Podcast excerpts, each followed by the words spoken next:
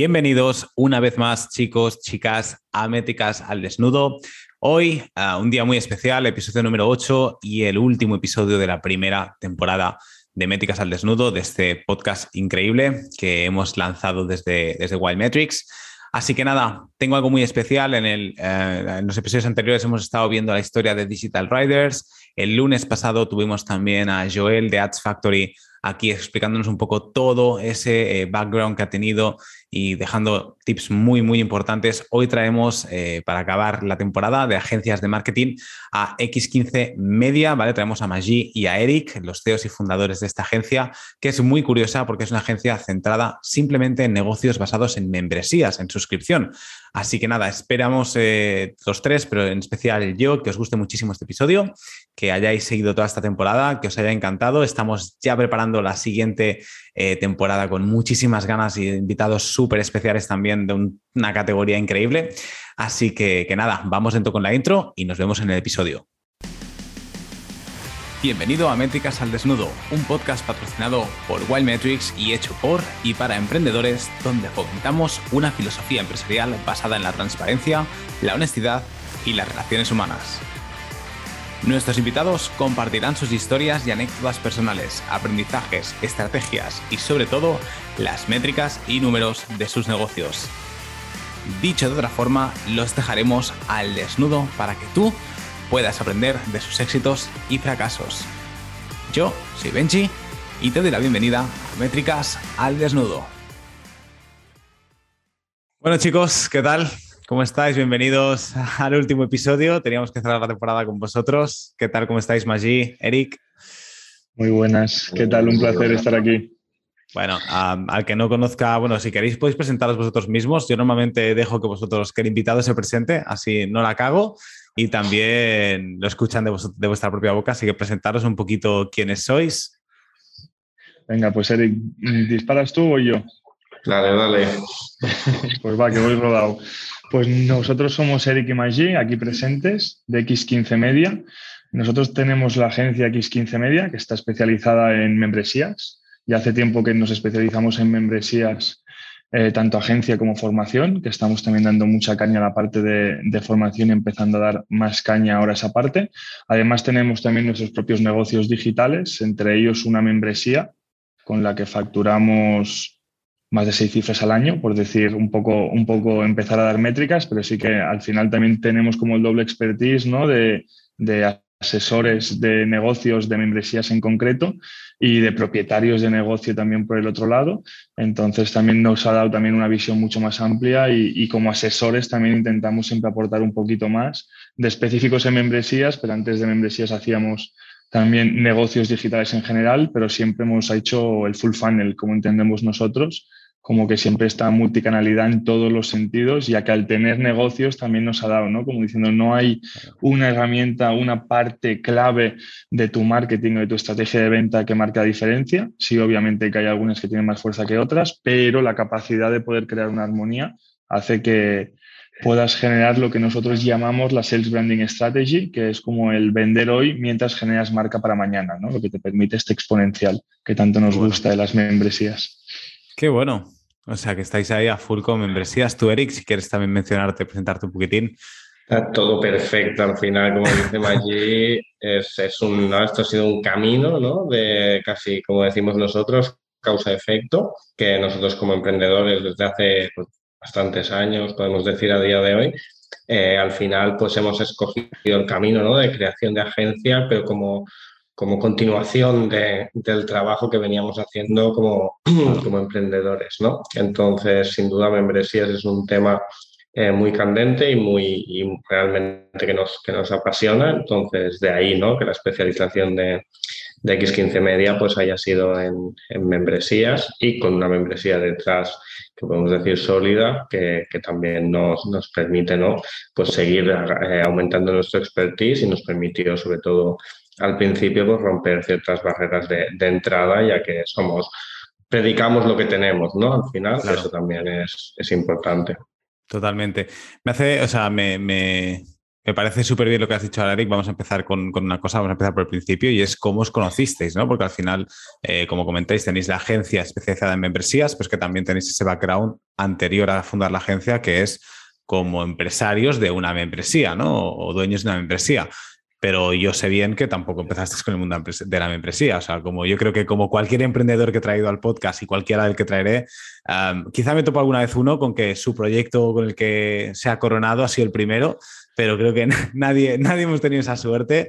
Por algo será, será parte, parte del proceso. Entonces, ¿cómo os conocisteis un poquito? ¿Qué hacíais antes de emprender? ¿Cómo descubristeis el mundo de emprendimiento? Quizá por separado. No sé si decidisteis emprender juntos desde el inicio o no. Contarme un poquito los orígenes de, todo, ¿no? Hasta llegar a X15 Media. Es bueno, es bueno, es un buen tema y además nos gusta porque Eric y yo tenemos una historia bastante romántica. Hostia. no, no, entendámoslo. Sin, cruzar, sin cruzar, sin cruzar ah, líneas, ¿eh? Métricas, métricas al desnudo, pero cuidado con la cuidado Ahí está, ¿eh? pero, pero cuidado, no, no, no, como se acerque, no.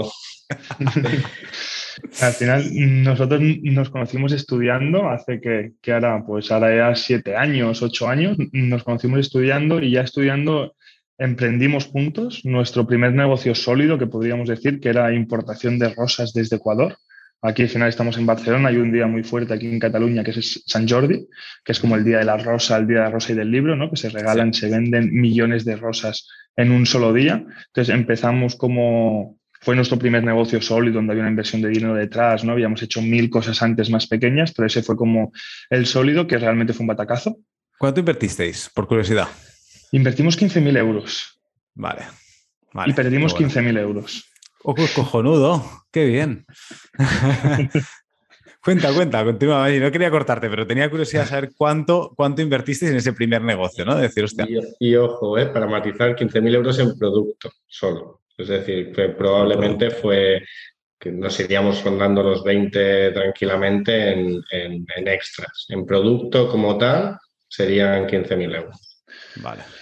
Correcto. Bueno, hicimos una liada tremenda. Llenamos Barcelona de paradas, hicimos 100 paradas por toda Barcelona, con dos personas por parada. Teníamos 200 personas trabajando en Barcelona el día de San Jordi. Trajíamos rosas de Ecuador porque teníamos contacto ahí de un proveedor de rosas que nos las sacaba a muy buen precio, traíamos aquí, las refrigerábamos, las tratábamos nosotros, teníamos equipo de trabajo de 15 personas que las tratábamos y hacíamos como el empacado, ¿no? La rosa, el spigul, viene con la bolsa, bolsas personalizadas, caja, cubo, viene como todo el montaje, lo hacíamos nosotros interno y luego repartíamos a las paradas y las paradas vendían. Lo que nos basábamos en años anteriores, hubieron factores externos que no pudimos ni supimos controlar en este caso, que fueron varios y bastante interesantes porque fueron bastante diversos. Uno de ellos fue que era el primer año de que había un nuevo gobierno de alcaldía en, en Barcelona lo cual nosotros no podíamos ni supimos ver, pero los años anteriores habían habido mucho control de paradas, que no todo el mundo podría poner la parada donde quería, sino tenía que hacer una solicitud, el, ayuntamiento te la tenía que aceptar, etcétera, y había muchas rechazadas. Entonces el, el, propio ayuntamiento ya controlaba, y ese año no. Ese año aceptaron todas, entonces significa que había tres veces más parada que las que habían habido años anteriores. Que eso ya fue el primer fail, que eso te das cuenta a las 8 de la mañana el día de San Jordi. Después, puntos extra, Barça-Madrid, era en Barcelona, Barça-Madrid, que es por doble partida, era el día de Barça-Madrid a las 6 de la tarde en Barcelona, que ya nos podemos imaginar Barcelona, el Camp Nou, que es el campo del Barça, está bastante céntrico de Barcelona, entonces cuando hay un Barça-Madrid se colapsa Barcelona entera y todo el mundo se moviliza al campo a las 6 de la tarde, que era una hora candente porque es en abril que hace buen día y el día se alarga hasta las 8, cuando la gente sale de trabajar es cuando se realizan las ventas de verdad y tercer factor importante fue que llovió, que a partir de las 5 de la tarde empezó a llover. Todo, ¿eh? no, yo creo que no faltaba nada. Eso, a eso le sumas una muy mala previsión de, de, ventas, ¿no? digamos, haciendo números sobre, sobre beneficios y no sobre realidades. ¿no? Ya estábamos como contando cómo gastarnos la pasta que íbamos a ganar. Entonces tú tú realmente juntas todos esos factores en la coctelera y como decía Maggi, pues, pues palmamos 15.000 euros, literalmente. que, puede, que, obviamente puede parecer poco, ¿no? Puede ser, bueno, hostia, sí. No, hombre, poco no es. En ese momento, para poner en contexto, teníamos yo 19 y Maggi 18, algo así, o 19 y 20, algo de este. Estabais estudiando en ese mismo momento, o sea, estabais todavía en, la carrera, entiendo. Todo, eso es. Estábamos primer año que nos conocimos, la verdad, o sea que aún estábamos, bueno, pues eso, con 18, 19 años, pues con 15.000 euros menos. Que para, para simplemente contextualizar lo que significó en ese momento eh, eso, ¿no? Ese fail enorme. Estuvimos años para pagarlo, estuvimos eh, años. increíble, increíble el humor con que, con que se lo toma Eric. ¿eh? Yo creo que si palmo 15.000 euros, vamos, de todo menos humor me sale. No, no quedó otra, no quedó otra y, bueno, y espérate que, que, luego seguimos, o sea, es decir, en, en pocos meses después mientras generamos una deuda, obviamente, porque, porque esa, ¿no? esa deuda se tenía, se cubrió entera, obviamente, simplemente pues nos, bueno, pedimos un crédito, obviamente, para ir, para ir ¿no? pues, pues pagando poco a poco, ya que no teníamos el dinero también, otro gran error, ¿no? De decir, haces un negocio sin dinero, luego pasan, pasan estas cosas, ¿no? También. Entonces ahí fue eh, cuando empezamos, no cansados de las rosas, dijimos, bueno, pues vamos a importar quinoa. ¿Vale? Desde Ecuador ahora también. Eh, entonces dijimos que es súper buena idea, ¿no? Las rosas no, no ha salido, es verdad, pero no vamos a parar, no vamos a parar aquí. Y, y fue cuando empezamos a, estaba muy, estaba entrando la moda de, de la quinoa. Yo estaba en ese momento también trabajando en una empresa de alimentación, entonces pues podía un poquito prever esta, esta tendencia ahí alcista y demás. Y es que nos pareció una idea de la leche. Y aquí te dejo seguir a ti, allí, pero nos pareció una idea de la hostia. Al, final, al final, como conclusión, llegamos a la conclusión de que no queríamos trabajar con productos perecederos y físicos nos lo pensábamos dos veces, pero perecederos no, porque ¿qué pasaba con la quinoa también? Claro que entrábamos con la quinoa a registros sanitarios de empresa. Hacen falta un tema de trazabilidad, de todo momento, en qué punto y cómo ha sido tratada esa quinoa. No, que es quinoa empacada, que eso aguanta mucho tiempo. Ja, es un producto alimenticio y como tal tiene que pasar muchos registros y además también estamos entrando en el tema de eh, potitos para bebé, también con quinoa, que tiene muchas propiedades y tal, pero ese era un extra añadido. Claro. Entonces era bueno porque nos movíamos bien, ¿no? Sabíamos leer o podíamos leer esa tendencia, nos movíamos bien aquí porque encontrábamos supermercados, encontrábamos gente que teníamos la capacidad comercial para ir a ellos y, y que aceptaran vender nuestro producto, pero teníamos todo el resto problema, que había un impasse, que hacía falta mucho dinero para eh, realmente traer la quinoa, conservarla, seguir la trazabilidad, hacer los registros sanitarios necesarios hasta llegar a la venta, que además los supermercados te pagan a 60, 90 días tranquilamente si venden el producto. Si no lo venden, te lo devuelven y se te caduca a ti. Hostia, vale. Eh, a todo esto, vosotros estudiasteis ADE, ¿entiendo? Estudiamos negocios internacionales. Negocios internacionales, vale. Digo, no sé, es muy, muy típico también la pregunta de Exacto, entonces era un tiro, un tiro seguro que en, este caso... Mira, yo normalmente te he visto ingenieros o ADE. No sé si el mundo del emprendimiento está lleno de, gente de estas dos vertientes, ¿no? Al final. Sí que es verdad, sí que es verdad. Qué bueno. Entonces, em, lo de Quinoa también fue un fail. ¿Palmasteis dinero aquí también? ¿Mucho o no? No, aquí, pagamos mucho tiempo. Aquí fue ah. mucho tiempo. bueno, pero al menos aprendisteis la lección de los 15.000 euros, ¿no? Es primera lección aprendida. Que como bien Eric hacía mucho énfasis, ¿no? De, de, no la y algo palmamos, ¿eh? Tampoco salió gratis, ¿eh? El tema sí, pero, es, un riesgo controlado, pero, es un riesgo más controlado. Exacto, ¿no? Aquí yo a mí me gusta mucho de, las dos fails que, habéis comentado, que al final son grandes aprendizajes, es el hecho de, que decía Eric, ¿no? ¿no? empezar un negocio si no tienes ni un puto duro, ¿vale? No tener a lo mejor 100%, pero algo tienes que tener y luego tener muy en cuenta, aparte de hacer una previsión de beneficios y tal, real, que eso está cierto, lo que decía Maggi, ¿no? Tener muy en cuenta factores externos que me pueden afectar, coño, miro el Barça Madrid. Hostia, me voy a informar a ver si el ayuntamiento sigue colapsando o no sigue colapsando, en qué esquina me pongo de Barcelona o no me pongo, y bueno, luego el llover son cosas que tampoco puedes prever. O sea, eso es lo que hay, no hay más. Vale, acabamos, cerramos el negocio de quinoa y ¿qué ocurre entonces? Ahí, bueno, estuvimos un tiempo trabajando como que nos distanciamos un poquito, empezamos a trabajar también por cuenta ajena cada uno, luego ya fue cuando volvimos a juntarnos, que aquí sí, ¿no? Quizás estuvimos un año, un par de años, volvimos a juntarnos y aquí sí que fue cuando empezamos ya con el tema del marketing que empezamos a llevar marketing del mundo del baile, en este caso.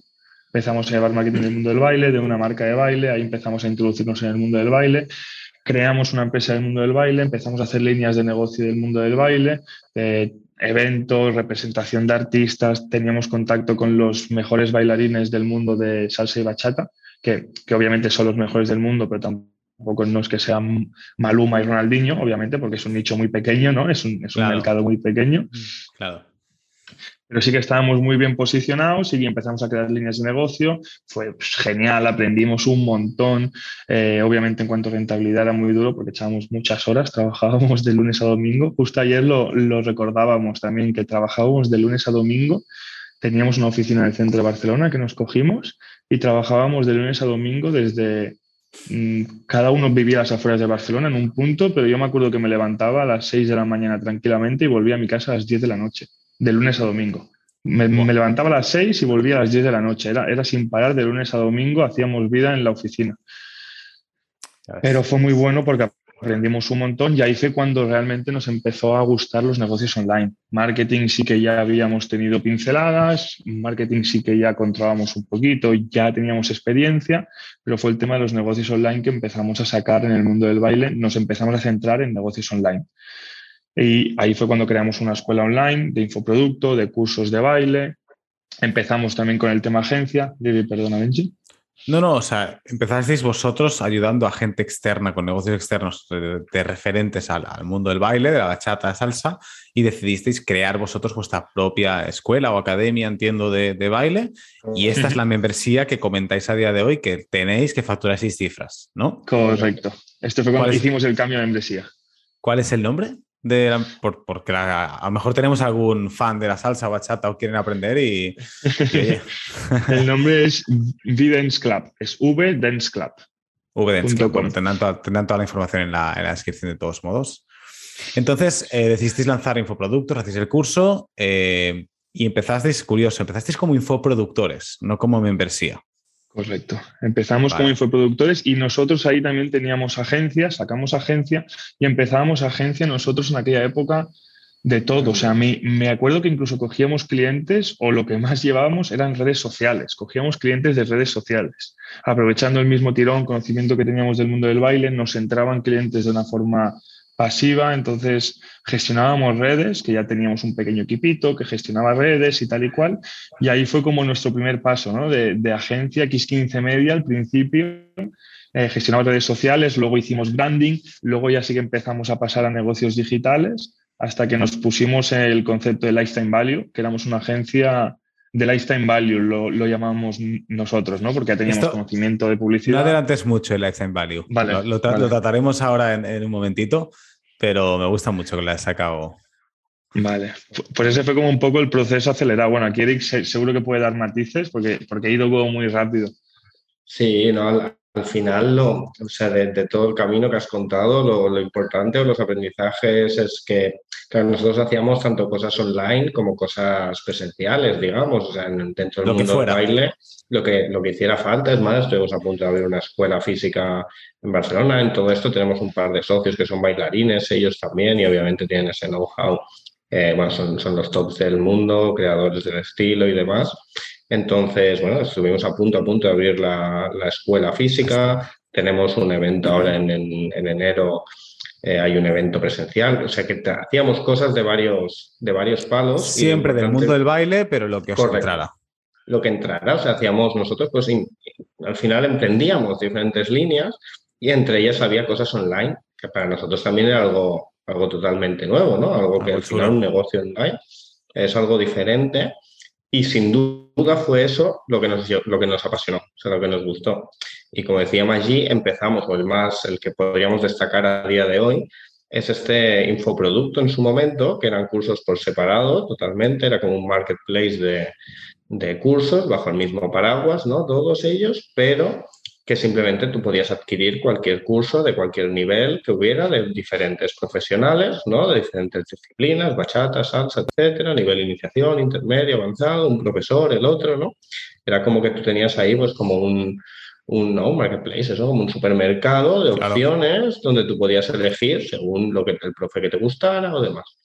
Y ahí Eso es una pelea.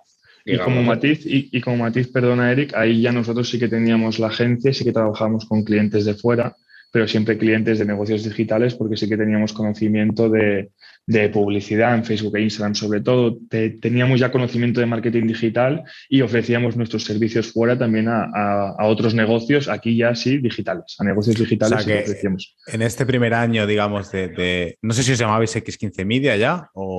Sí, sí, sí. Pues Hemos sido sólidos en el nombre. X15 Media ya, digamos, en este primer año empezó con lo que decíais, un poquito comentar a branding, redes sociales, negocios digitales y poco a poco fuisteis mutando y decir, hostia, yo tengo un negocio digital, que es lo que comentaba Eric, ¿no? De esta plataforma, que tengo cursos para, bajo todo el mismo paraguas, pero coges lo que tú quieres, me está apasionando esto, empiezo a ofrecer solo este servicio o enfocarme mucho más en este servicio también en la agencia y dejo de lado y me enfoco en lo que me gusta y en también lo que soy bueno, ¿no? Al final que, que es un poquito. Vale, qué bueno. Entonces, eh, comentabas, Eric, eh, volviendo con lo que decías, eh, ¿os enfocasteis más en negocios digitales?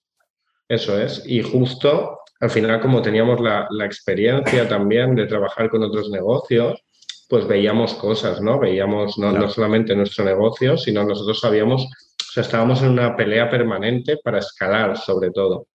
Porque al final era, un abanico con un catálogo gigante, con muchísimos cursos, mil y una campañas, mil y una segmentaciones, ideas, o sea, era como como todo un, un, ¿no? un pupurri de, en ese momento si teníamos 60 eh, o 70 cursos tranquilamente de opciones, o sea que era como algo, era realmente difícil de escalar porque, porque bueno, nos costaba captar cada vez más, obviamente, por, por el tema de costes publicitarios sobre todo, y después a raíz de ahí lo que empezamos a hacer es tratar de alargar el lifetime value de, los clientes, haciendo pues ciertos cross-sells o upsells, ¿no? Dentro de que ya que teníamos un gran fondo de, armario, pues, pues hombre, vamos a empezar a utilizar más seriamente herramientas como email marketing para poder hacer, ¿no? Ciertas automatizaciones para poder hacer pues todos estos. Vamos a añadir estas automatizaciones como públicos dentro de Facebook para, para hacer ciertas campañas ¿no? a, a, estas personas para motivarlos y mantenerlos enchufados. Y ahí fue cuando dijimos, hostia, qué importante o cuán importante es alargar el lifetime value del cliente. Esa mm. fue la, como la reflexión. Y, y, ahí además nosotros ya empezábamos a estar metidos eh, o rodeados de empresarios, de gente del mundo del marketing. Entonces empezamos a tener un conocimiento más desde dentro porque ya, ya, ya nos metimos en este mundillo, ¿no? Por la parte de más negocio, pero eso nos llevaba también a la agencia porque al final estar rodeados tanto del marketing subía mucho nuestro conocimiento, la gente le gustaba nuestro conocimiento y captábamos muchos clientes de una forma al final de referidos porque ya venían por nosotros porque les gustaba nuestra manera de hacer las cosas, ¿no? Y como estábamos rodeados ya de, todo este grupo, pues sí que empezábamos ya a captar clientes, la agencia iba cogiendo fuerza, íbamos nosotros cogiendo más conocimiento, ¿no? El propio negocio y clientes. Y un flujo natural. el lifetime value es súper importante, lo estamos viendo en nuestro negocio y además cuando lo exponemos a los clientes vemos que es un problema real que tienen y necesitan estas soluciones y vienen clientes a nosotros porque quieren estas soluciones y no las encuentran. Entonces era como que nos íbamos dejando llevar por la marea y nos iba llevando ahí. O sea, que un poquito este proceso natural de, de, de, encontrar el lifetime value, que también para el que nos esté escuchando y no sepa lo que es, básicamente es alargar la vida útil un poco de un cliente en un negocio, ¿vale? Yo siempre pongo el, ejemplo de Netflix.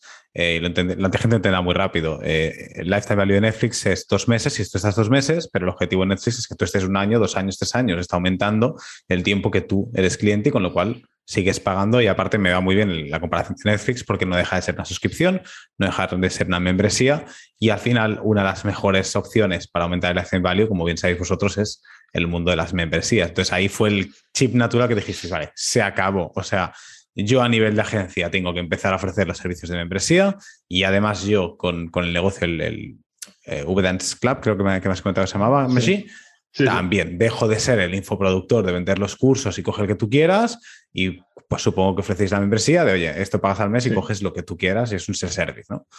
Correcto. Y realmente un pequeño, un pequeño comentario, Eric, y te dejo que primero hicimos el cambio en Vidence Club a membresía y luego nos empezaron a venir de una forma totalmente natural clientes a nosotros que veían lo que hacíamos en Vidence Club y lo que trabajábamos en la agencia, membresías que venían a nosotros. Entonces ahí fue como el cruce, diciendo, primero hacemos membresía, la agencia seguía siendo Lifetime Value y fue como diciendo, es que vienen membresías a nosotros porque tienen, conocen lo que hacemos como agencia y la membresía que tenemos y dicen, hostia, yo quiero que hagáis lo mismo con mi membresía, yo quiero que también llevéis mi membresía. Entonces fue como esa oportunidad diciendo, ojo, que lo que llevamos haciendo de agencia, que hay un mercado también que no está explotado y que ni siquiera nadie habla de membresías porque tampoco se conocía el concepto membresías.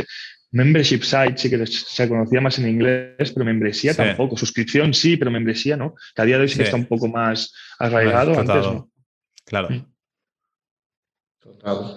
Esto, esto yo creo que, bueno, al final ha sido un poco nuestra transición natural que siempre hemos intentado pues como dejar fluir y este cambio vino también como diciendo, tú imagínate ahora eh, de lo que hablábamos, ¿no? De cómo alargar el lifetime value, ¿vale? Pues ahora multiplica los 70 cursos, ¿vale? Que teníamos Ahora todo esto multiplícale todos los posibles cruces que pueda haber, porque obviamente cada, de cada curso puedes, ¿no? puedes saltar a, a, un siguiente nivel, podemos decir, que puedes saltar a otra disciplina, pero ¿en qué nivel? En iniciación, no, hombre, es avanzado, ¿no?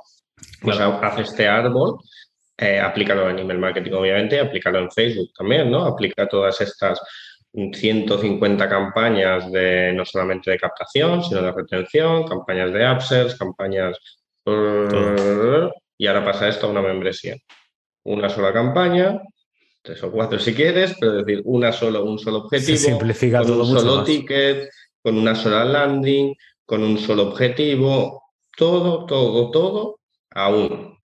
Absolutamente todo. Simplificas el mensaje, unificas la audiencia, todo es más sencillo de entender y alguno vendía más que otro, como a todo el mundo, todos los infoproductores le pasará, algún curso vende más que otro curso. ¿Por qué? Yo qué sé, porque el nombre mola más, porque el contenido parece que sea más top, porque es más candente, por lo que sea. A nosotros nos pasaba igual. ¿Qué pasa? Que vendía más algunos cursos que otros. ¿Qué haces? ¿Inviertes más o trata, no? De decir, ahora no, ahora todo vende por igual en el sentido de que todo es valor, todo es muy valioso. Y quizá por un curso que no me compraría, me añade muchísimo valor si es una membresía y es el factor decisivo de compra. Y es un curso que solo no me lo compraría, porque digo, hostia, no, no, no tiene, solo no, pero hostia, como me lo das dentro, está incluido dentro de la membresía, hostia, esto, esto, mira, es que esto, esto y esto, es verdad que no había pensado, pero es súper interesante y me encantaría tener ese sentimiento, es la leche y la simplificación es ganadora. En, esto, en Vidence Club pasó de valer un curso 300 euros lifetime a valer la membresía con todos los cursos 300 euros al año. Entonces, claro, el bombazo de precio también fue brutal, ¿no? Como diciendo, claro, que antes eso, con 60 cursos, 300 euros el curso, pero en lifetime, aquí 300 euros todo, pero al año. Claro, como diciendo, wow, estamos rebajando a priori el precio muchísimo. Obviamente no es así, porque estamos alargando el lifetime value. Total, totalmente, totalmente. Eh, me interesa mucho saber cómo conseguisteis, o sea, cuando decís, eh, vinieron clientes de membresías, ahora ya nos enfocamos más en la parte de agencia de X15 Media. Em, ¿Venían membresías? ¿Estas membresías eran también relacionadas con el mundo del baile o ya eran de, cualquier tipología? Eran membresías. O sea, aquí cambiamos un poquito el nicho. Dejamos de ser en el nicho del baile para ser nicho, membresía. Me da igual lo que seas, pero que seas membresía, ¿no? ¿Cómo captabais estos primeros clientes? Porque al final, cuando, cuando una persona me pongo un poquito en situación, siempre lo digo, yo aquí hago un poquito de audiencia, ¿no? De la persona que nos está escuchando, la persona que quiere montar una agencia, dice, hostia, ¿cómo encuentro mis primeros clientes? ¿No? Está muy bien el avatar, la propuesta de valor, vale, ya me incluso me, he especializado en un nicho, que de esto hablaremos, porque vosotros os especializasteis muy bien, agencias de marketing, de branding, de todo, hay un huevo, o sea, pegas una, una pata en la roca y salen 15. Claro, ¿cómo te especializas y encima cómo tienes el éxito que tuvisteis? ¿Cómo captabais esos clientes vosotros? Referidos. O sea, no, nosotros no hemos empezado promoción con la agencia para captación de clientes hasta hace muy pocos meses. Siempre han sido referidos. ¿Cómo consigues referidos? Claro, al final rodeándote de los círculos adecuados, ¿no? Nosotros estamos en círculos de marketing, círculos de negocio, que hay que hacer moverse tener el culo en movimiento siempre, no tener el culo parado porque parte de tu trabajo y obviamente tiene que ser tu disfrute, tiene que ser contacto con gente. Contacto con gente te trae porque el amigo del amigo te trae a, otra persona y así en un momento te has generado una red increíble. ¿Cuántos clientes necesitas para vivir como agencia? ¿10? ¿15? Creo que son muy pocos, ¿no? Que estamos hablando que como agencia también tú aquí a un cliente le, es una membresía, una propia agencia, le estás dando un servicio durante mucho tiempo. Si tú das un buen servicio, es acumulativo. Solo que tú tengas una entrada de un nuevo cliente al mes, Es muchísimo para una agencia. Obviamente cuando ya, cuando ya es una agencia más grande es poco, pero cuando tienes una agencia pequeña, cuando empiezas con una agencia, cuando tienes incluso una agencia mediana, un cliente al mes que te entre es muchísimo. Estás hablando con un exponencial que a los seis meses, si no se te ha ido ninguno, tienes seis clientes que te van pagando cada mes. Es brutal. Claro. Totalmente. entonces, entendíamos mucho eso también, ¿no? Como al final la membresía decimos que es un, estilo de vida, porque nosotros con los mismos clientes no solo nos preocupábamos en captar, sino también en retener que eso a veces pasa mucho. No, hostia, a todo el mundo le encanta todo lo que es captación de clientes, porque es verdad que un negocio sin ventas no hay gasolina y el negocio no funciona. Pero aquí entra la segunda parte. ¿Y qué hago después con las ventas? No, lo, paso al departamento de gestión. Al departamento de gestión son los becarios. Aquí tienes un problema, porque tal cual entra, se van. Entra, pasan y se van. De hecho, mi siguiente pregunta era, era, la primera era cómo captáis clientes, la segunda era vosotros, que sois expertos con, con Club y con X 15 Media de una agencia de Lifetime Value, ¿cómo aumentáis el Lifetime Value de clientes dentro de la agencia? Que es un poquito lo que tú dices, Machi. Es decir, sí, sí, me preocupa mucho cómo captar clientes. Luego, cuando tengo un chorreón de clientes, lo que me doy cuenta es que me duran dos telediarios, tío. Esto parece un, un Kleenex de usar y tirar. Entonces, no te interesa porque al final inviertes mucho dinero en captar un cliente e inviertes mucha energía también. Tú como emprendedor, hostia, eh, a mí me duele incluso cuando a veces ahora que estamos luchando con, con Wildmail lo tenemos más o menos estable, pero con Wildmetrics, hostia, conseguir un cliente cuesta, que, te empiece a, creer en ti y cuando se te va te duele, te duele en el alma, o sea, dices, vaya mierda de día, ¿sabes? Entonces, ¿cómo, cómo lo gestionáis esto? ¿Cómo? Porque aparte vosotros sois expertos, entonces quiero, quiero saber vuestra opinión en, en este aspecto. Pues aquí yo, yo te voy a dar la mía, estoy seguro que Magic también te puede aportar mucho porque quizá es, él es quizá la persona dentro ¿no? del, equipo que ha estado siempre más en, esa parte. Eh, pero al final lo importante para mí aquí es, es, el servicio. Es decir, la mayoría de agencias o la mayoría de cosas que, de, competidores que nos encontramos eh, se focalizan o priorizan únicamente y digo únicamente porque no digo que no sean importantes, los resultados. Es decir, un cliente mm, está contigo prioritariamente por dos cosas. Una, porque le aportes más pasta, ¿no? hablando claro y directo. Y dos, para que le ayudes a construir algo. Es decir, si tú solamente le cubres una de las dos necesidades, ahí es donde puedes fallar.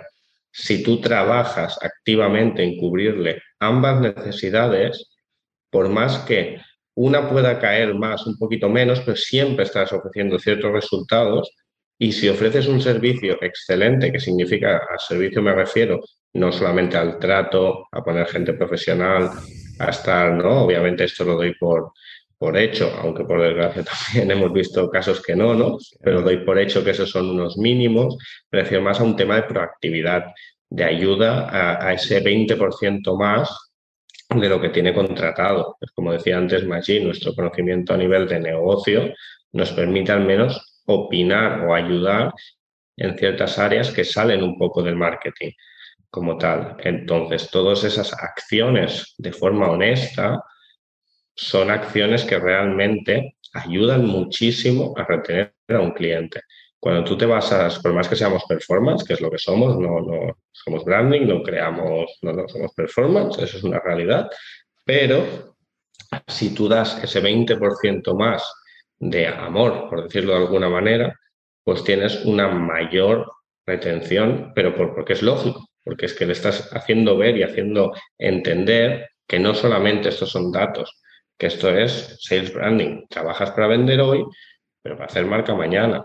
Si tú entiendes esto como cliente, tú sabes que el servicio que te estamos dando va un poquito más allá de lo que son datos, de lo que es tirar una campaña de Facebook Ads, que lo puede hacer cualquiera por 500 pavos. Si tú lo entiendes, o por 200, si me apuras, si tú entiendes que esto, que esto va más allá que eso, ¿no? que te estamos intentando ayudar a trabajar un embudo, un negocio, una marca, o sea, si tú entiendes que te estamos solidificando todo esto, hostia, puede haber meses malos, pero es que no se va a ir porque sabe que que hostia, que esto es una, esto es una cosa. A largo plazo. Por un mes malo, no, hostia, con una performance pura y dura que simplemente te hago en Facebook Ads, si es el primer mes malo y quizás cierro los ojos, el segundo te digo, ah, chao. Y un mes malo puede ser que, que, él haya entendido que iba a sacar ROAS 25 y esté sacando ROAS 23 solo, ¿no? Diciendo que al final es como todo, que es como todo lo plantees, ¿no? Si tú le prometes ROAS 25 y no llega, ahí, claro que ha pasado, ¿no? Si tú le dices al cliente, le educas diciendo, oye, esto, esto no funciona así, por cada euro que metes no vas a sacar 25. O sea, esto no funciona así. Vamos a aquí va a estar yo. ahí, está, ahí está, aquí va a estar yo contigo, diciendo al final, esto lo que te vamos a ayudar es no solo a empezar a sacar resultados, sino a exponer tu marca al mundo, a empezar a trabajar una marca, un producto, un embudo, a trabajar todo de una forma sólida para que nunca vas a llegar al ROAS 25, presumiblemente, porque si no estás perdiendo dinero, invierte mucho más, pero vas a llegar a, un buen, a unos buenos, unas buenas cifras de rentabilidad juntos, ¿no? Vamos a alcanzar esto, pero esto es un proceso, esto es un no. Entonces, todo esto, cuando realmente lo entiende el cliente, es donde pues te premia por no, por no, o sea, por no basarte solo en una cosa. Entonces, ahí es donde nosotros, sin duda, y aquí Magic añada, pero sin duda es donde enfatizamos para que siempre sea así, ¿no? Esa retención alta. Claro. 100% de acuerdo y, es que es verdad que hay que tener claro que el 50% del marketing no es marketing. Eso hay que tenerlo claro, que si tienes un producto de mierda, me da igual, yo puedo ser el mejor vendedor del mundo, te pasa una estrategia realmente buena, pero funcionará el primer impacto. En el segundo mes, tercer mes, en el segundo trimestre que estemos juntos ya no funcionará. Entonces es importante ¿no? sacar también esa cabeza de la caja y justo hacer esto que dice Eric, ¿no? Diciendo, vamos a empezar a trabajar juntos, perfecto, yo hago performance, sí, pero para que el performance funcione, tenemos que trabajar la base, tiene que, seguir, tiene que ser buena. Porque si no, el performance se va a ir muriendo poco a poco, se irá muriendo, pasará de moda tu producto, claro. perderemos el tirón, perderemos el interés que teníamos, que Facebook nos daba, que era buenísimo, nos cambiará el algoritmo y ya nos habremos quedado fuera de juego. Entonces, si vamos a la base, y aseguramos que toda la base de negocio en cuanto a producto es sólido, la comunicación es sólida, el avatar es el correcto y lo entendemos bien. Entonces, sí, perfecto. Porque bueno, al final hay dos maneras de hacer esto, ¿no? O, tienes, o creas un producto para unos clientes o tienes un producto y buscas a tus clientes. ¿Qué pasa? Con muchos negocios pasa que tienen un producto y tienen clientes. Lo que son capaces, o sea, te centras en buscar más productos, o sea, más clientes para tu producto porque te crees que lo complicado es el producto y lo complicado son los clientes. Si ya tienes los clientes, crea tú más productos para venderle a los mismos clientes. Eso es algo tan básico como diciendo, es que eso es un game changer. Si tú como agencia entiendes eso, hablas con el cliente y le dices, oye, estos clientes están muy bien este producto, no podemos subir el precio porque si no estamos ya fuera de mercado, vamos a crear una línea, una gama de productos más amplia para esta misma gente porque tenemos una comunicación clarísima para este avatar. Si cambiamos el avatar ahora con el mismo producto, nos costará muchísimo. Vamos a centrarnos en este avatar que lo tenemos controlado, que tenemos la mano rota con él y vamos a buscar qué más les podemos vender. Si ya estamos aquí. Claro, totalmente. Totalmente. Al final me gusta porque, resumiendo un poquito el, lifetime value, el cómo lo alargáis vosotros eh, y viendo un poquito la sinergia, ¿no? Eh, desde el inicio de la entrevista, lo que hicisteis fue quitar todo lo que no tenía que ver con negocios digitales para enfocaros en negocios digitales y posteriormente a membresía. Y luego, cómo aumentas el lifetime value, pues bien, todo eso que dejé de hacer y dejé de ofrecerme, lo ofrezco, como decía el, eh, Eric, ¿no? Es, yo te ofrezco 100%, no, te ofrezco 120%. ¿Y qué compone ese 20%? Pues bueno, compone muchas cosas, el educarte, el expertise que yo tengo en otras áreas que salen un poco de membresía o que salen un poco de Facebook de Instagram Ads, el, tema del branding, porque al final yo aquí estoy de acuerdo con vosotros, igual, ¿eh? nosotros desde Wildmail, eh, especialistas en embudos de venta, en marketing de, de, email marketing, automatización, con Wildmetrics Analítica, pero el branding está ahí, eh, las relaciones humanas están ahí. Eh, y yo siempre digo lo mismo, eh, no, un buen marketing antes que, un buen producto, ¿no? Porque el marketing vende. No, yo para mí es muy importante, el producto es más importante que el marketing, porque al final marketing sin producto es cortoplacista y se pilla antes a medirse con cojo. Producto, con un producto muy bueno, con un marketing mediocre, tiene una lifetime value mucho más grande, tiene una durabilidad en el mercado mucho más grande y muchísimo margen de mejora. Entonces, eh, estoy totalmente de acuerdo con, con vosotros a nivel de métricas, rescatando un poquito métricas, algo que me gustaría comentaros que habéis dicho, que aparte me ha gustado mucho, no, no he querido cortaros, pero cuando os decía cómo captáis clientes es increíble, ¿no? Porque Víctor y Álvaro de Digital Riders nos compartieron también y curiosamente coinciden con vosotros, pero también es que Joel, que vino la semana pasada de Ads Factory, lo mismo, coincide con vosotros y es como... ¿Cómo empiezo a buscar mis primeros clientes? Y siempre es la misma respuesta. Es curioso porque los marketers nos tiramos la boca a decir, no, el marketing de la esperanza no, no, apuesta por canales de Facebook e Instagram. Y es cierto que funcionan, ¿eh? no, no estoy diciendo que no, pero al inicio, y, yo me, me, reafirmo, nosotros desde Walt siempre hemos dicho, los negocios son relaciones. Y, ahí está claro. Es, tú, eh, te he visto emprendedores, ¿cómo empezaste? Y te dice networking, networking, un mentor que tenga la red, el relacionarte con gente así, el, ser proactivo relacionándote con gente, no es el marketing de esperanza de espero en mi casa a que vengan a, porque el fulanito ha hablado, no me muevo yo, pero al final no dejo de hacer algo tan natural que es relacionarme con gente del entorno en el que yo considero cuando tú tienes, y yo siempre digo mismo, de hecho esto me lo dijo Jaime de, de Monroy, Jaime Pazmino, vosotros lo conocéis bien también. Eh, un, día hablando también, cuando él empezó con Monroy, me dijo, es que creo que no voy a empezar con el inbound marketing. Dice, hasta que no tenga todo el, el, outreach, ¿no? que es que como es que este pica y piedra de, offline, de picar y de, ir a buscar a la gente, hasta que yo no domine esto, no voy a empezar a montar campañas para que me encuentren a mí ellos, ¿no? Y es realidad, es una realidad como un templo. Tienes que aprender muchísimo dónde está tu cliente, cómo se mueve, porque si no, luego es clave, lo que vosotros decís, lo que tú decías también ahora, Maggi. Y los clientes es muy difícil entenderlos, es la parte más difícil, con diferencia, ¿no? Es fácil y, difícil. Entonces, rescatando un poquito a nivel de métricas, quería preguntaros, ¿cuánto facturasteis en el primer año de X15 Media? No membresía, ¿vale? Y posteriormente a membresía. Por curiosidad, por saber si al hacer el cambio facturasteis más o quizá no. Quizá facturasteis menos, pero hablamos, el lifetime value fue mucho más grande a la larga. Sí, al, final ambas, pues que al final, claro, en este caso, que creo que es el caso bueno, que todo el mundo debería seguir, no, no es un cambio y punto, sino es un cambio con crecimiento. ¿Crecimiento en qué? Nosotros como personas, nuestra red de contactos creció que no fue un cambio que cambiamos y nos quedamos con, lo con, la misma esperanza, con las mismas acciones. Entonces, no es medible al 100% porque sí, facturamos el triple.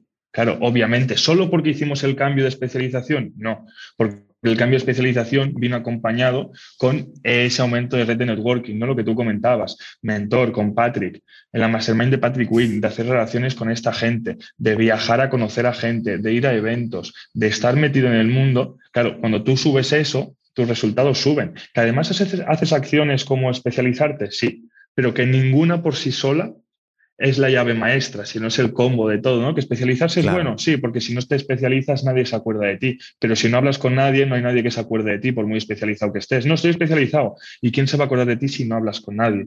Entonces tienes que especializarte y hablar con gente. Es la única manera que se acuerden de ti. Si no hablas con gente, no se acuerdan, pero si no te especializas, tampoco. Entonces es ese combo. Es el equilibrio. Qué bueno.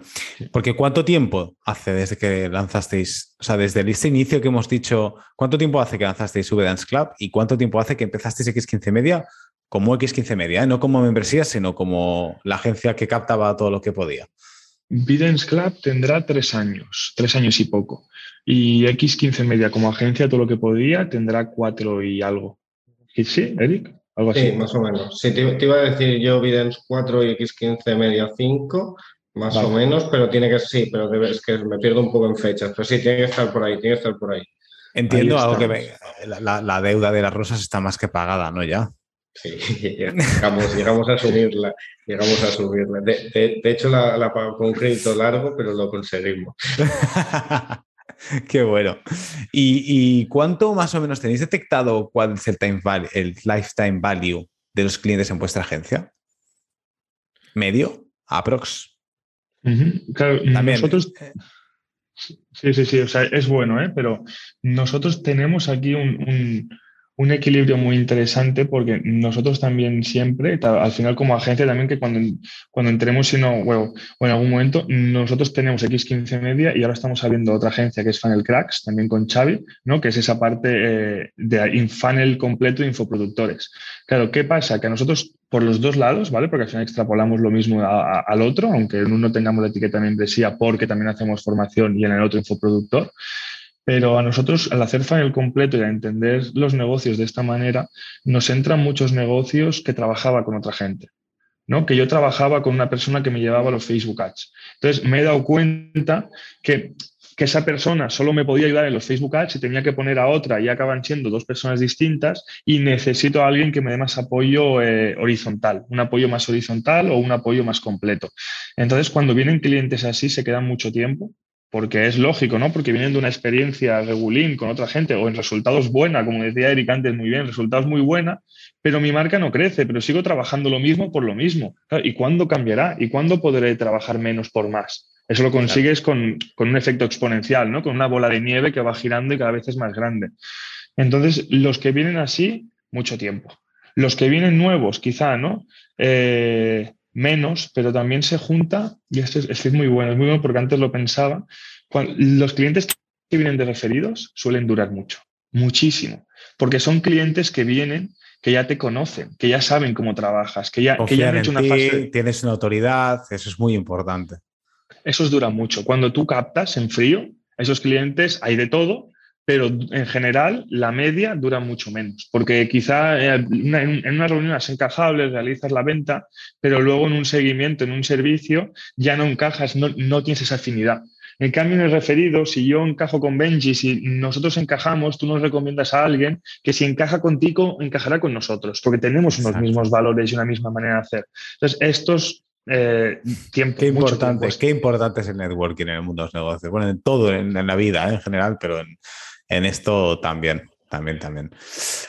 Vale, hablando de exponencial, quiero hacer otra pregunta de siguiente fase de X15 Media, que es escalar, que es un poquito donde os estáis encontrando ahora, ¿no? Eh, tenéis eh, Club, tenéis X15 Media, vais a Funnel Cracks, creo que has dicho que se llama con Xavi, que también lo tendremos en algún momento por aquí a Xavi Escribuela, con YouTube Ads. Entonces, ¿cómo, ¿Cómo hacéis para escalar? ¿Claves que habéis encontrado para escalar el negocio? ¿Retos con los que os lo habéis encontrado? Gestión de equipo, ¿qué hace el equipo? ¿Cómo lo gestiono? ¿Cómo hago el team building? Aquí un poquito os dejo libertad para que opinéis lo que o compartáis vuestros aprendizajes y también libertad absoluta para que para elegir la métrica que queréis que queréis compartir. No os voy a buscar muchas cosquillas. Pues yo, yo voy a darle un poco, ¿eh? Yo al final, eh, aquí, aquí sin duda, estamos en un punto de descarado bestia, o sea, queremos facturar el año que viene, estábamos haciendo previsión, si quieres la dice Magilú, que es el tío de los números, pero al final aquí la, mi, punto de vista y, y, el por qué, ¿no? Al final los números son súper importantes, ¿no? Como todo, pero, pero hay una parte que para mí es más, es más importante aún, que es el, crecimiento personal, eh, cuando haces algo que realmente eh, te apasiona. Y esto yo creo que solamente lo consigues cuando dejas un momentito el número al lado, piensas y ahí vuelves al número. Es decir, me motiva lo suficiente, vale, no miro el número y ahora, vale, ahora sí, me motiva lo suficiente porque los números también son parte de la decisión. Este año que viene, el objetivo, como decía Maggi, es solidificar todo lo que sería una parte de agencia muy dura con Funnel Cracks, que al final no deja de ser la unión de unos especialistas o unos anichados en membresías con un anichado en YouTube Ads. Es decir, que al final este es el concepto, ¿no? Y al final, de decir, si tú eres capaz de hacerte fuerte, hacerte duro en un nicho, solo entran clientes. Da igual que sea un full funnel, da igual lo que sea, da igual que sea un infoproductor. Ese infoproductor entrará aquí porque quizá quiere pasar a membresía, quizá quiere simplemente se le gestione toda, toda la, todo lo que es el embudo, pero con una mentalidad de membresía, porque nosotros lo que explicamos, ¿no? Nosotros vamos a aumentar el lifetime value de tu cliente. Nosotros no trabajamos un canal, trabajamos varios canales. Mira, tenemos a Chávez Perihuela, referente en, en YouTube Ads, por eso trabajamos varios canales.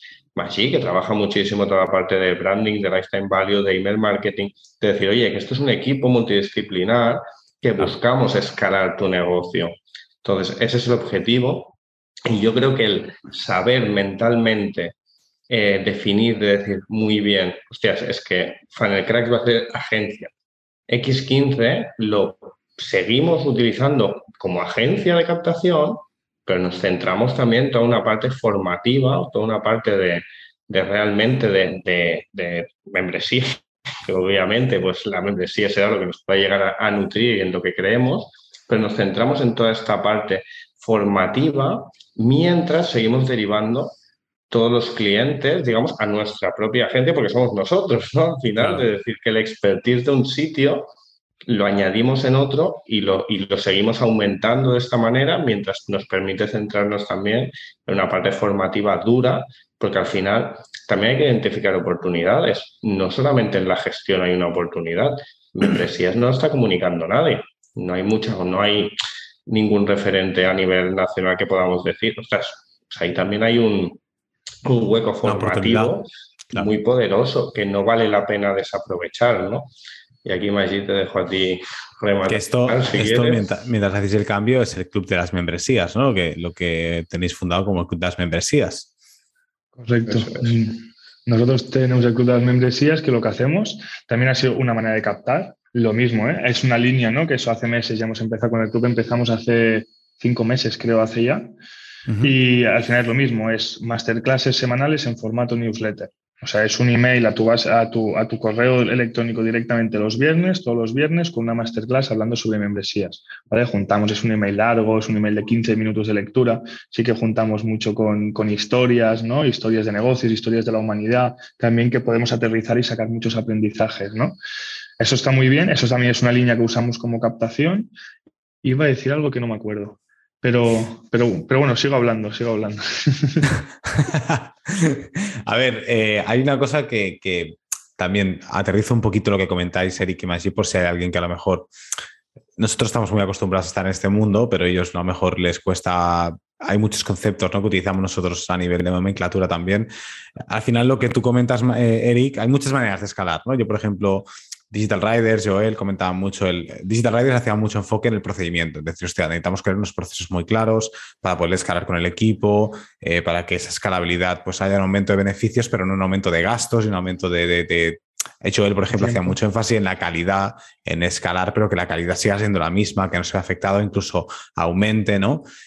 Lo que tú propones, Eric, es mm, Aparte de esto, que entiendo que también, el hecho de decir, oye, mira, yo vengo de diferentes negocios, aparte ahora con Xavi, pues lo tenéis como socio, nos, nos juntamos, entonces lo que hacemos es crear como el, propio Custom Journey, el propio viaje del cliente, y me aseguro de con diferentes negocios, diferentes marcas, poderle apoyar en las diferentes fases en las que se encuentre, ¿vale?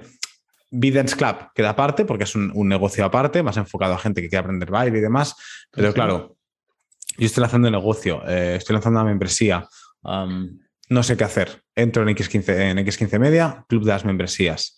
Perfecto, está, empiezo a enganchar. ¿Cuál es el siguiente paso para mí? El siguiente paso para mí es contrataros a vosotros como agencia especializada en membresía. Pero luego, en esta agencia, yo me doy cuenta con este 20% que tú, Eric, añadéis, hostia, me vais formando, me vais educando, me voy dando cuenta que, ok, ahora que ya tengo como más madurado el concepto de membresía, me doy cuenta que me hace falta algo más. Me hace falta no un canal, diferentes canales, me hace falta una estrategia, lo que llaman antiguamente en llave en mano, ¿no? Una empresa en llave en mano, que es que te puede hacer todos un poquito los departamentos que tienes. Y no es que, se, que, sea el típico de que mucha barca poco aprieta, sino que al final contáis con especialistas de cada área, ¿no? Eh, y lo que decía Magir, la visión está más horizontal y el siguiente salto, ¿cuál es? Es funnel cracks. Entonces, indirectamente, no estamos somos los mismos, esa autoridad de la misma persona se va traspasando a diferentes negocios, pero estamos no aumentando, no, multiplicando el lifetime value, porque lo que te estoy haciendo es que desde que tú inicias un negocio hasta que tú lo petas y eres un referente, constantemente estás conmigo en todo el proceso y aparte me es muy sencillo porque te estoy educando. Entonces creo empresas o creo marcas en función de los diferentes hitos en los que te tienes que encontrar. Y, aparte me sirve como downsell, como core business, como upsell y puedo jugar con todo esto. Incluso la retención de cliente, cuando alguien te dice, hostia, es que quiero más, o sea, tengo un upsell, tengo algo más premium y, completo para ofrecerte, pero cuando te dice, se me queda, que es demasiado, que yo no me va bien pagar tanto dinero, oye, pues puedo hacer un downsell a otro servicio. Entonces es perfecto. Y actualmente de, de, la frase que decía Maggi antes, de que es la que transmitimos nosotros a los clientes, ¿no? De decir, ¿para qué vas a salir a buscar muchos más clientes si puedes aumentar los servicios para uno? Que es exactamente la filosofía con la que partimos nosotros, intentando cubrir y abarcar siempre el máximo, el máximo posible. Y esa es una manera de escalar que quizás, quizás menos pragmática o parece menos pragmática que, que quizá aumentar el equipo, ¿no? Si aumento, si contrato a 50 personas, es más fácil. Si le meto 20.000 euros en Publi al mes, es más fácil que si le meto 5, ¿no? O sea, son, esos son números, ¿no?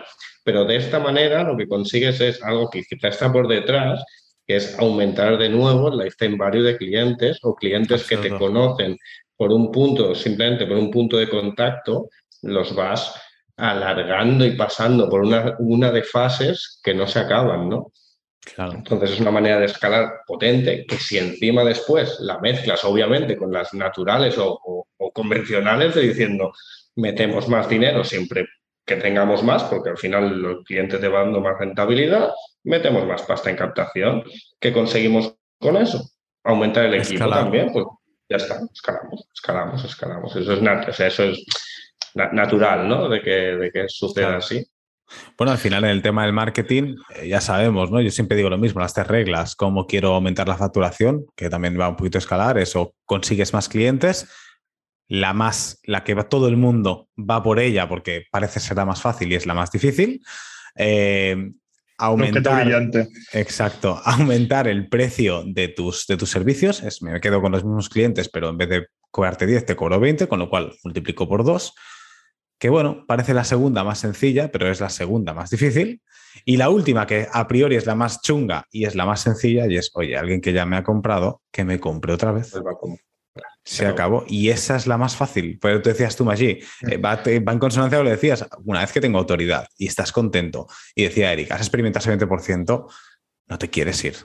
Hay un dato aquí muy bueno, también hablando de métricas, de que algo que todos sabemos es que cuesta cuatro veces menos que un cliente te vuelva a comprar a conseguir un cliente nuevo, pero ojo al matiz que las membresías cuesta ocho veces menos que alguien te pague una suscripción más que conseguir un cliente nuevo. Si cuatro ya es bestia, ocho es increíble. o sea, te cuesta ocho veces menos que pague un mes más a conseguir uno nuevo y tú encerrado en conseguir nuevos. Y estos entran y se van. Coño, consigue esto que cuesta ocho veces menos o con el mismo esfuerzo retienes ocho veces más y tienes ocho veces más ingresos. Totalmente. Es que nos, obsesionamos mucho con, con, a ver cómo se encuentra la sinergia, ¿no? De decir, eh, quiero meterle gasolina, gasolina, gasolina, gasolina al coche, pero si tienes un V4, ¿vale? Espérate. Obviamente que vas a correr, coño, le estás metiendo mucha gasolina, pero estás malgastando muchísimo por el camino. Oye, cáscate un V8, ¿vale? Un, señor motor, métele la mitad de gasolina. Ya verás cuántos kilómetros haces. Y acá está la mitad. Entonces, es la idea de, oye, optimicemos la maquinaria por dentro y cuando esté afinado, como dice Eric, y entonces ya pruebo todos los canales que están ahí y que nosotros no estamos diciendo que no sea importante. Al final es un poquito dar transparencia al mundo de los negocios, que nos tiramos todos a las redes sociales, nos montamos en Instagram, nos montamos con los ads, nos montamos con todo, luego nos pegamos la santa hostia y vamos diciendo que el marketing digital es una estafa y que no sé qué, que no sé cuánto. Y hostia, no, es que hay que aportar una cosa llamada sentido común, que también no es fácil, porque no, es fácil, no es sencillo. Hay, o sea, vosotros os habéis pegado muchas hostias, yo, nosotros nos hemos pegado muchas hostias y al final, cuando duele, pues aprendes, ¿no? Pero, pero eh, no deja de ser así. Al final lo, lo más complejo es simplificar. Nosotros desde hace años, cada año, objetivo, como objetivo económico, es entre doblar y triplicar la facturación y por, y, por lo tanto el beneficio, ¿no? Quizá eh, triplicas facturación, doblas beneficio, perfecto, ¿no? Pero siempre están en esas franjas, claro, pero trabajando menos cada año. O sea, el objetivo es hacer más con menos. Eso solo lo consigues simplificando haciendo menos. Haciendo más no consigues más, consigues más haciendo menos. Es que, va también en línea con el, con el nicho, ¿no? ¿Por qué especializarme? ¿Por qué, no, ¿Por qué no haces redes sociales contenido de valor? ¿Por qué no haces además publicidad? ¿Por qué no haces outreach? ¿Por qué no haces tal? Porque acabo haciendo todas y acabo haciendo un churro en todas y acabo malgastando mi tiempo en hacer todas medias. Más vale hacer, quizá no una a la perfección, porque eso es pasarse, ¿no? Porque nunca es muy difícil llegar a ser el mejor en algo, pero sí haciendo dos y buscando sinergias entre ellas y que las dos se refuercen. Y haces menos, pero las dos sólidas en grupo son mucho más sólidas. Eso es un concepto brutal. Aquí hay un concepto que es el flywheel, no sé si lo conocéis. Sería como el nuevo funnel, ¿vale? Todos hablamos del embudo, el embudo de ventas, el embudo de ventas. Para mí, el embudo de ventas ha acabado ya. Es el flywheel, ¿vale? Y totalmente. Te das cuenta que el flywheel está compuesto por embudos de venta pequeñitos, ¿no? Una vez encuentras la parte de, flywheel, que yo hace poquito también eh, desarrollé la propia para, para aquí, para Wildmetrics y Wild Tiene sentido todo lo que tú has dicho, allí. Es decir, ya está. Es que no tengo diferentes canales de adquisición, es que no es que tenga diferentes, no, tengo un flywheel y tengo muchas maneras de, hacer que esta rueda, que al final el concepto flywheel no, me da tiempo a explicarlo mejor aquí, pero no deja de ser una rueda que cuando que tú puedes activar por diferentes, eh, digamos, lugares de la rueda, puntos, inevitablemente, cuando yo hago el punto A, inevitablemente me va a llevar al punto B. No hay opción, o sea, no, es que a lo mejor sí, no, no, no. El punto A me lleva al punto B, el punto B me lleva al punto C, el punto C me lleva al punto D, y entonces dices, ¿tu canal de adquisición es el A? No, puede ser el A, el B, el C, el D, el E, toque donde toque, la rueda gira y al final si tú te focalizas en minimizar esa fricción entre y la gente que se va cayendo de punto a punto, ya lo tienes. Al final es así de sencillo. Y con vosotros al final lo que hablábamos del Custom Journey, que muchas veces la gente lo dibuja como una línea, no, dibujarlo como un puto círculo. ¿Vale? Y entonces ya tienes el concepto de flywheel en la cabeza, que al final nos liamos con nomenclaturas y son cosas muy sencillas. Pues no vamos a inventar las Américas. Sabes que los marketers nos gusta mucho poner el branding y ponemos nuestro propio nombre, pero al final no deja de ser eso. Muy bueno. Ah, para un poquito no acabar, porque hay una pregunta más personal que me gustaría haceros, pero es el tema del team building, ¿vale? La, cuántos ¿Cuánta gente tenéis ahora mismo en el equipo, en la agencia? ¿Y cómo hacéis para reforzar? Yo lo sé bien, cómo lo hacéis para reforzar, yo lo sé bien, pero igualmente quiero que lo compartáis con la comunidad. ¿Cómo hacéis para crear ese vínculo más fuerte entre el equipo, para controlar lo mejor que la gente no se queme? un poquito todo, que también tenga sus aspiraciones personales dentro de. Nosotros tenemos al final dos equipos que los gestionamos completamente distintos.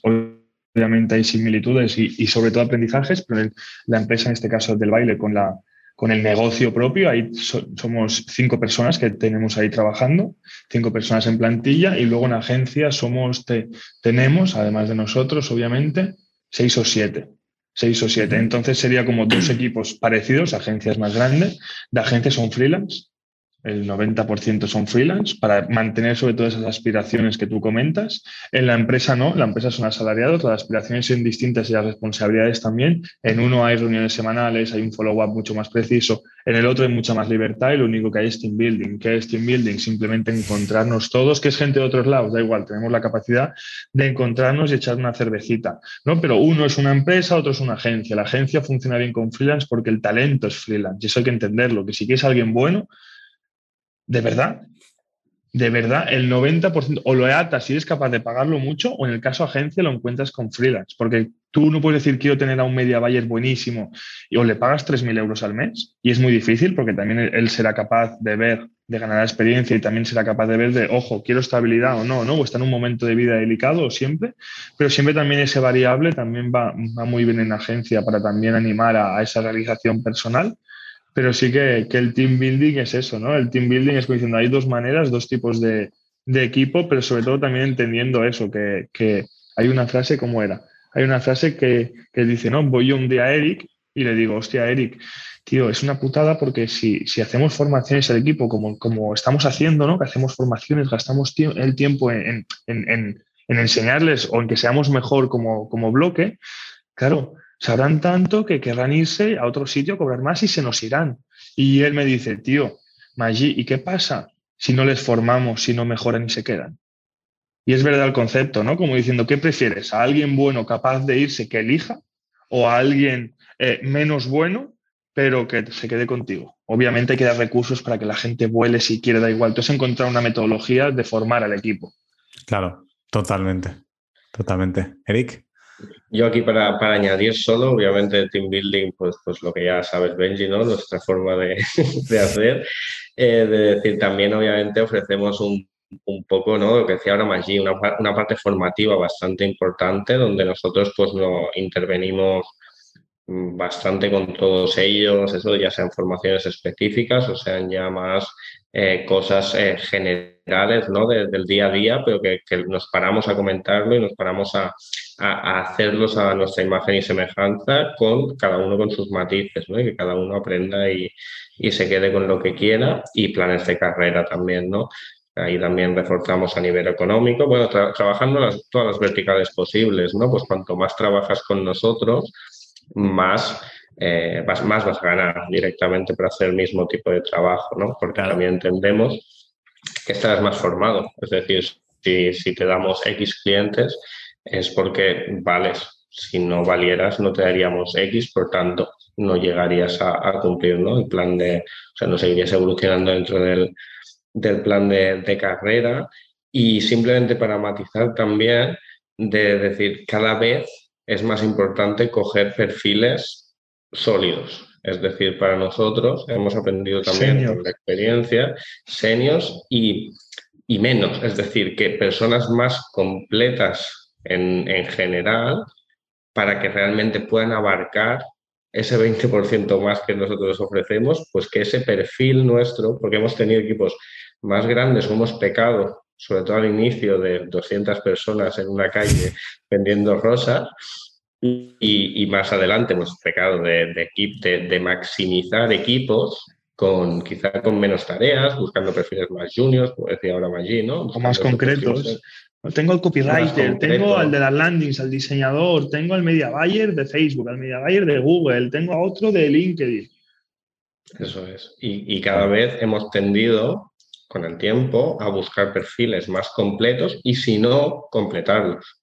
Es decir, personas capaces de verdad que tengan ganas, que tengan hambre, que tengan, yo no, o sea, ninguno, no queremos un equipo de 4.000 personas, no queremos decir, eso es, o sea, a día de hoy para mí me resulta absurdo porque creo que hay otras mil maneras de aumentar facturación, otras mil maneras de escalar sin realmente tener que estar, bueno, pasar de ser un, un marketer o llamarlo un emprendedor, llamémonos como queramos al final, a ser un gestor de de personal o de equipos o demás. Yo creo que hay, que hay muchos grises y quizá hablamos de aquí cinco años, Benji, te digo otra cosa, ¿eh? pero cambia totalmente.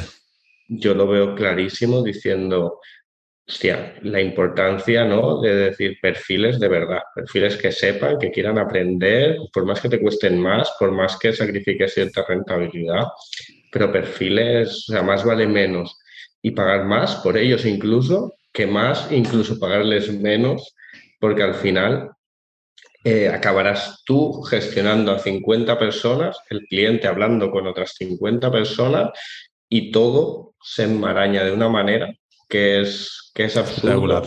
Claro. Que, que no, no, lleva a ningún sitio. Que esta filosofía es, bueno, ya te, hablando de eso, ¿no? De, cómo, pues, hostia, con un equipo pequeño es mucho más fácil que sea feliz, ¿no? Un equipo que nutres de verdad le puedes pagar más, le puedes aportar mucho más, le puedes formar mucho más. Gestión emocional, mucho más fácil porque conoces sus vidas de todos en profundidad y puedes felicitarle por su cumpleaños, preguntarle por su madre si está enferma. Porque es pequeño, porque es pequeño y estás mucho tiempo con ellos. Nosotros pensamos igual, o sea, también con. Ahora estamos en una fase de, crecimiento de equipo, nosotros también en Wildmetrics, y, y pensamos igual, ¿no? El, el, qué sencillo es gestionarlo todo cuando sois poquitos eh, a medida que va creciendo es un reto de, seguir gestionándolo todo igual emocionalmente y demás, pero sin que afecte a, la gestión, ¿no? Porque al final para mí como emprendedor, eh, uno de los mayores retos con los que te topas es la gestión de personas, la gestión de equipo. Para mí o sea, si hablamos antes de que es difícil encontrar clientes o retenerlos, gestionar personas yo creo que con, con diferencia es el mayor reto con el que te puedes topar, porque al final es tan volátil como una persona y es tan rico como una persona y es tan valioso pues como una persona. Entonces... Y, ojo aquí por si hay alguno que antes decías, ¿no? Que, quizá la audiencia pues no, no ha arrancado, está pensando en arrancar una agencia, por ahí se, mide la, o sea, se mide mucho el, el tamaño de tu facturación por el de tu equipo. Y ojo muchas veces con eso, porque cuanto más larga es tu equipo, cuidado, ¿sabes? También de decir que por ahí... La facturación puede aumentar, pero los beneficios no, ¿no? Entonces... Totalmente. La gracia es doblar facturación y doblar beneficios. Doblar facturación y mantener beneficios es igual al churro. no, no, es, igual al doble de problemas. Exacto. Total. Hay momentos en, los que toca apostar, hay en los que toca arriesgar, obviamente, pero siempre con, con mucha cabeza ¿no? y con mucha perspectiva. Aprovecho para hacer un ejemplo y lanzar aquí públicamente una, una oferta de trabajo, porque justamente en, en X. Mira. Estoy, se me está acabando la batería. Pero bueno, en, en, X15, si se me acaba, continuar sin mí, ¿no? Como dicen. Eh, en, en, X15, justamente, estamos buscando una persona que tenga una figura de project manager pero ¿cómo nos gustaría? ¿Cuál sería el ideal de esa persona? Que sepa un poquito de todo y que, sea, y que sepa capaz de, eh, que sea capaz de hacer todo lo interno de X15, no gestión de clientes, sino todo lo interno. ¿Qué es todo lo interno? Social media, eh, newsletter, que sepa controlar, que sepa algo de tráfico, aunque no sea una especialista, pero que sí que sea capaz de llevar alguna campaña específica, que sepa, eh, que sepa algo de diseño, que sepa algo de páginas, que sepa hacer una landing page increíble, no, pero que sea alguien hace una landing page que tenga la capacidad para cambiar, adaptar, cambiar esta foto, que sí que tenga ese poco conocimiento, que, que tenga la simpatía suficiente como para llevar un email de info y además estar ahí. Claro, y, y en la misma línea buscamos a una persona horizontal multidisciplinar. No queremos a una secretaria o a un secretario que sea increíble, no, porque no tenemos tanto volumen de contestar emails o de, atender llamadas. Entonces, ¿qué pasa? Cogemos a un asistente virtual una hora al día. ¿Qué hacemos con una hora al día? Y, enseñamos a ese asistente virtual, y luego a un copywriter, y luego a un trafficker, y luego a un tal. Eso es, es que eso es un, si ya somos nosotros el que sabemos de tráfico y el que sabemos de tal, queremos una persona que sepa menos, pero que tenga la capacidad de juntarlo todo. De tener esa overview, esa, vista general y poder eh, ser un poquito el maestro de orquesta, ¿no? No es un máquina de violín, no es una máquina, una máquina en lo que sea, pero sí que puede orquestar a esos especialistas y hacer que el puzzle tenga sentido. Correcto, porque aquí es lo que decíamos, que si quieres el talento en ese violín, lo contratas, porque el, violín, el mejor violinista es freelance, el mejor violinista. Perfecto, cuando quieres al mejor violinista vas y lo contratas, pero tú en el día a día necesitas al mejor violinista, porque no necesitas al mejor maestro de orquesta, sin duda. Totalmente. Bueno, pues nada, hay que lanzar la oferta. Eh, todos los que nos estén escuchando, me queda ya para acabar, para despediros, obviamente agradeceros que estéis aquí, para mí es muy especial, eh, tenía muchas ganas de, teneros. Eh, también así, a ver si llegamos a tiempo y no se le acaba la lotería a Maggi. ¿Dónde se os puede encontrar? Ya no solo para la oferta, sino también dejaremos en la caja de descripción el, el Bidens Club, pero también X15 Media, si queréis eh, exponer un poquito canales de social media, página web, lo que sea, este es el momento. pues voy, voy, voy, voy. Eh, X, eh, x15media.com, ahí es donde, pues bueno, tanto puedes ver un poco, ¿no? Toda esa información. Al final es justamente todo lo que estamos explicando aquí. Somos especializados en membresías y ahí es donde pues tenemos diferentes pues, servicios, programas ahora mismo, ¿no? Donde, pues, pues dependiendo del caso, pues aquí es donde no acabamos de completar, como decíamos antes, pues empezar desde gratis en el club de las membresías o puedes empezar pues algún servicio más de, asesoría o agencia directamente, ¿no? Entonces aquí es donde cubrimos las verticales y después en Instagram eh, X15, aquí Maggi seguro está buscando ahora. X15, X15 media, Maggi.x15 y Eric.x15.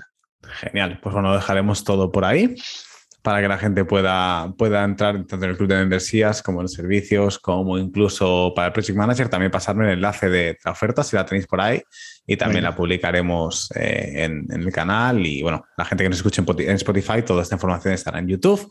Por nuestra parte, como siempre digo, Wildmetrics podéis encontrarnos en Instagram, arroba Wildmetrics y en Spotify y en YouTube con poniendo métricas al desnudo. Ahí veréis mi, mi cara y mi fondo oscuro como siempre. Chicos, un placer teneros aquí, cerrar la primera temporada y prácticamente el primer año. Eh, creo que esto se va a estrenar el día 3, creo. O sea que empezamos el año con vosotros, pero cerramos la temporada 1. Así que, que nada, un abrazo enorme y seguimos dándole caña. Mira, ya se fue, se fue ha, ha, eh, caído la batería, ha sido justo. Así que nada, bueno, eh, a vosotros muchísimas gracias y seguimos en contacto, ¿vale? Gracias, Benji, de verdad, por la invitación y un placer enorme estar por aquí. Grande. Venga, chicos, cuidas mucho. Que vaya muy bien. Y espera, no te vayas todavía. ¿Te suena familiar el analizar las métricas de tu negocio con Excel, Google Studio, no entender los custom journeys de tus clientes o los números de tu embudo de ventas o inviertes mucho tiempo y dinero en especialistas que te ayuden a descubrir todos estos números? Te recuerdo que Metrics es una app de métricas basadas en API que te permite analizar tus custom journeys y todos esos números de forma fácil fiable y sin necesidad de tocar ni una línea de código. Puedes probarla durante 10 días de forma totalmente gratuita visitándonos en wildmetrics.io. Gracias una semana más y nos vemos la que viene con más.